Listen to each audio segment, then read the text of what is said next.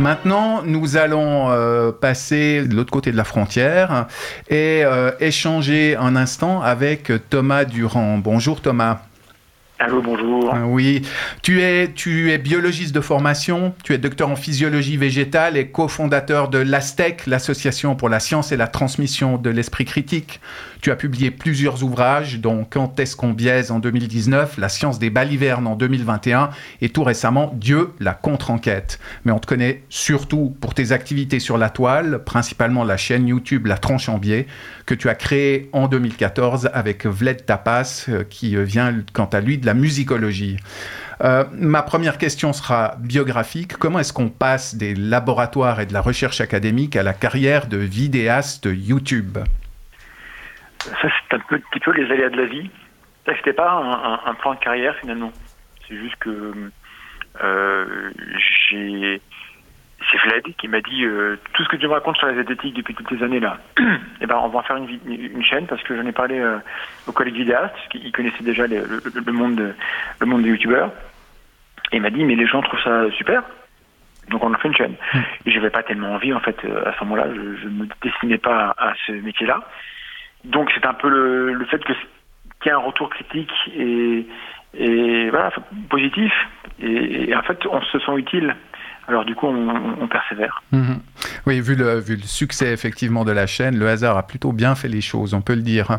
Euh, j'aurais une question de, Candide. Pourquoi la tronche en biais? Pourquoi ce nom de baptême?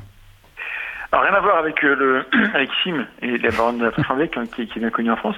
C'est juste qu'on cherchait l'expression un peu rigolote, un, peu un peu décalée, et comme la thématique centrale, en tout cas au début, c'était les, les biais cognitifs, pourquoi est-ce que des gens normaux euh, croient des trucs bizarres euh, souvent euh, On s'est dit, bah, il faudrait un jeu mauvais avec, avec biais, quoi. Et où est-ce qu'on trouve les biais bah, dans notre tête, dans, dans, dans notre caboche, dans notre tronche. Donc voilà, et euh, c'était ça où les mal biaisés, et euh, on trouvait que c'était pas terrible. Non, effectivement, le, premier choix était, était le bon. Euh, parmi, parmi ces biais cognitifs que tu évoques, selon toi, quel est celui qui fait le plus de ravages dans les têtes, celui dans lequel on tombe le plus facilement, et comment est-ce qu'on peut s'en prémunir?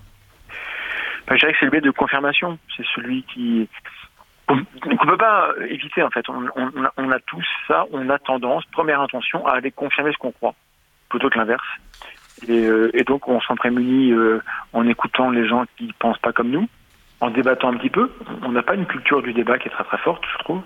Et, euh, après peut-être par l'habitude, dès qu'on a quelque chose qui nous vient à l'esprit, se dire oh, mais est-ce que est-ce que vraiment je est-ce que vraiment je sais pourquoi je pense ça quoi.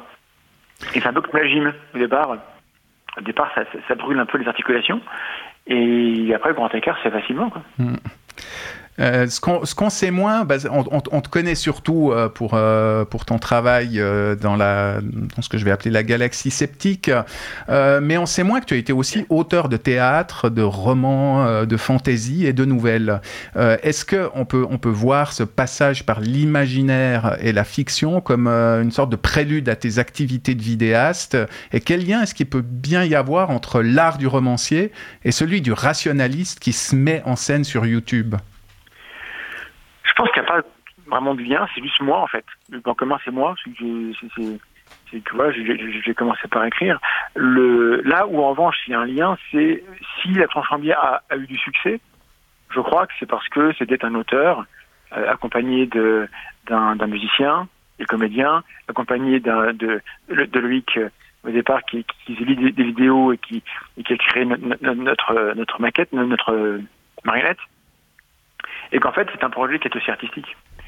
Et, euh, le, côté artistique chez le vulgarisateur de science, je crois qu'il est, présent parce que on ne fait pas de la science, on essaye d'avoir un angle intéressant sur la science pour en parler.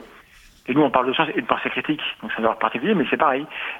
Intéresser les gens à, à ce qu'on leur raconte, c'est faire une œuvre d'une certaine manière.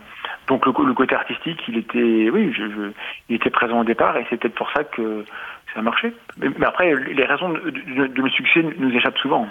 Oui, c'est vrai, c'est vrai.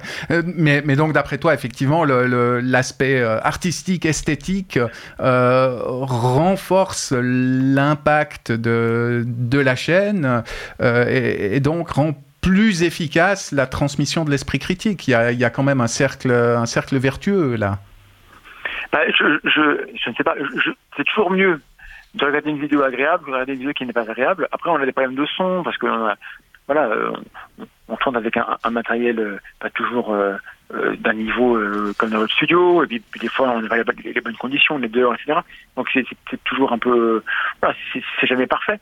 Mais de toute évidence, regarder un contenu qui est agréable euh, se fait plus facilement qu'un contenu qui n'est pas qui n'est pas agréable. Or, dans le propos qu'on a à faire, bien souvent, puisqu'on critique quand même, euh, pour ces critiques, on ne dit pas aux gens ce qu'ils veulent entendre, sauf quelques-uns qui sont déjà euh, gagnés à la cause, mais on, on, est déjà plutôt pas très agréable en fait quand les gens nous découvrent euh, et se rendent compte que s'ils croyaient sur telle chose ou telle chose, bah, c'est pas, pas vrai. Si en plus on fait ça en, en, en, braillant euh, la tête à l'envers euh, dans le noir sur une vidéo, il y a peu de chances que ça marche. Hein. Un des points de, méthode euh, important dans l'approche critique rationaliste, euh, c'est, euh, tu le, soulignes souvent, le respect de la parole, justement, qu'on compte critiquer, de la parole adverse. Et c'est pour ça que tu donnes souvent de larges extraits des discours que tu, que tu commentes par la suite. je, vais, je vais nous faire écouter un, cas particulier qui montre aussi l'efficacité parfois paradoxale de, de cette méthode. Pour la vérité, je la viole, je la jette, rien à foutre pour me créer une audience, pour me créer un fonds de commerce, la vérité, qu'est-ce qu'on s'en fout au bout d'un moment? On a un mythomane, mais de première bourre, il en a rien à foutre, quoi. Je, je croyais avoir tout vu dans ma vie, je veux dire, j'ai couvert des guerres, j'ai fait des articles en tant qu'éditorialiste au point sur tout un tas de sujets.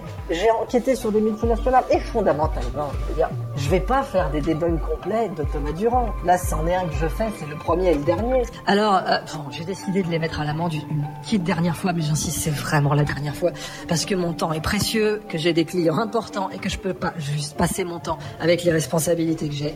Euh, je vais pas appliquer Thomas Durand. Je veux dire, je tire pas sur les ambulances. Mais ce qui est dingue, c'est de voir que intellectuellement c'est une ambulance, mais il se permet quand même de mentir à ce niveau-là. Et c'est ça qui est merveilleux en réalité.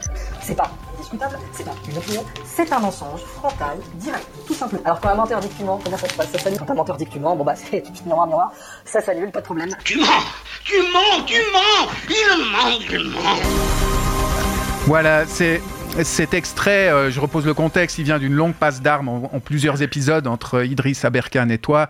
Euh, Monsieur Aberkan, bon, on le connaît, il se présente comme hyper docteur, spécialiste du cerveau, du marketing scientifique et de, beaucoup d'autres domaines. Et euh, là, ce qui frappe, c'est que dans le petit montage que tu as fait, qui reflète assez fidèlement les vidéos de Monsieur Aberkan, il y a beaucoup de jeux, il y a beaucoup d'arguments d'autorité et de, de, de de ces, de ces hauts faits. Et il y a aussi pas mal d'attaques ad hominem. Et euh, pour moi, l'efficacité paradoxale, elle est là. Tu, donc tu lui laisses la parole. On te voit pendant ce temps traiter ton courrier. C'est ce que, les bruits qu'on entend dans ce pré-générique. Faire de l'ordre dans ta bibliothèque, boire un thé en écoutant de la musique.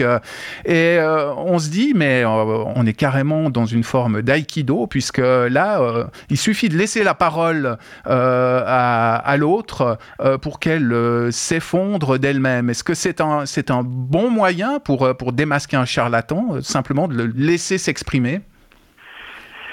Bah, Disons que déjà, il ne faut pas critiquer les choses sans les citer, puisque sinon on peut dire n'importe quoi. Et d'ailleurs, c'est la méthode de Barkhane. Il m'insulte, mais jamais il ne montre d'extrait de ce que je dis, parce que c'est trop dangereux pour lui. Donc, alors que moi, euh, puisque mon but c'est de demander aux gens d'exercer la critique, il faut leur donner du matériaux.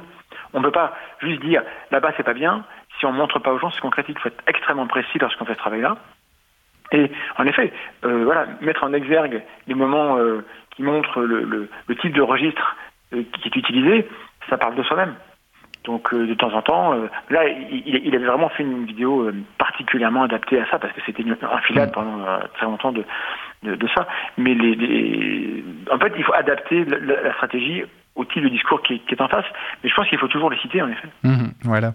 Euh, j'aimerais aussi, euh, pour terminer, t'entendre sur la question du documentaire. Bah, je pose la question à cause de deux sorties récentes. L'une sur ta chaîne, Les secrets du miracle de Fatima, et l'autre sur celle du mentaliste Clément Fraise, Fake Up, qui est une réponse au brûlot complotiste Hold Up, sorti en 2020. Euh, d'après toi, qu'est-ce qui constitue un bon documentaire zététique Quels outils rhétoriques il partagerait éventuellement avec un documentaire de réinformation Et qu'est-ce qui permet de les différencier au fond? Euh, bah, bonne question. Bah, le, normalement, les, sources déjà, c'est-à-dire qu'on on montre aux gens d'où on, on, tire les infos euh, que l'on partage. Donc, dans Fatima, bah, on a des, on a des, des, de presse, on a, des, enquêtes, donc on, on donne des enquêtes, on a des documents et des, des, mémoires.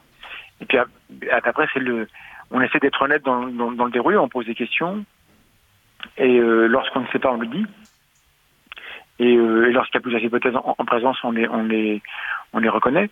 Et après, le problème, c'est que, les, les, documenteurs savent parfaitement s'adapter à l'air du temps et au public. Donc, à chaque fois qu'on va proposer un critère pour distinguer un documentaire honnête d'un malhonnête, eh ben, évidemment, euh, si ça devient populaire, que c'est le critère important, ils vont, ils vont le, grimer d'une certaine manière. Donc ça reste compliqué. Et le, euh, ce qu'il faut, c'est que les gens soient toujours critiques de ce qu'ils regardent, même lorsque ça leur plaît. Donc même quand ils regardent euh, Monsieur Fraise ou, ou La Tranche en biais, il faut qu'ils demandent mais est-ce que vraiment euh, ça se tient? Et que de temps en temps ils aillent vérifier. Ils le font avec les, les, les trucs de réinformation, ils ne vont pas être déçus d'ailleurs. Hmm, je, je, je, retiens euh, cette, cette, phrase, il faut avouer son, son ignorance, euh, et, et, on revient euh, d'un coup d'un seul à Platon, à Socrate, à certains principes, ma foi, très utiles tirés de, de, la philosophie. Merci Thomas Durand pour, pour cet échange. Je rappelle, que, je rappelle que ton travail est visible sur la tronche en biais euh, ainsi que sur ton blog La menace terroriste. Voilà, c'est gratuit, abonnez-vous. à bientôt. Merci.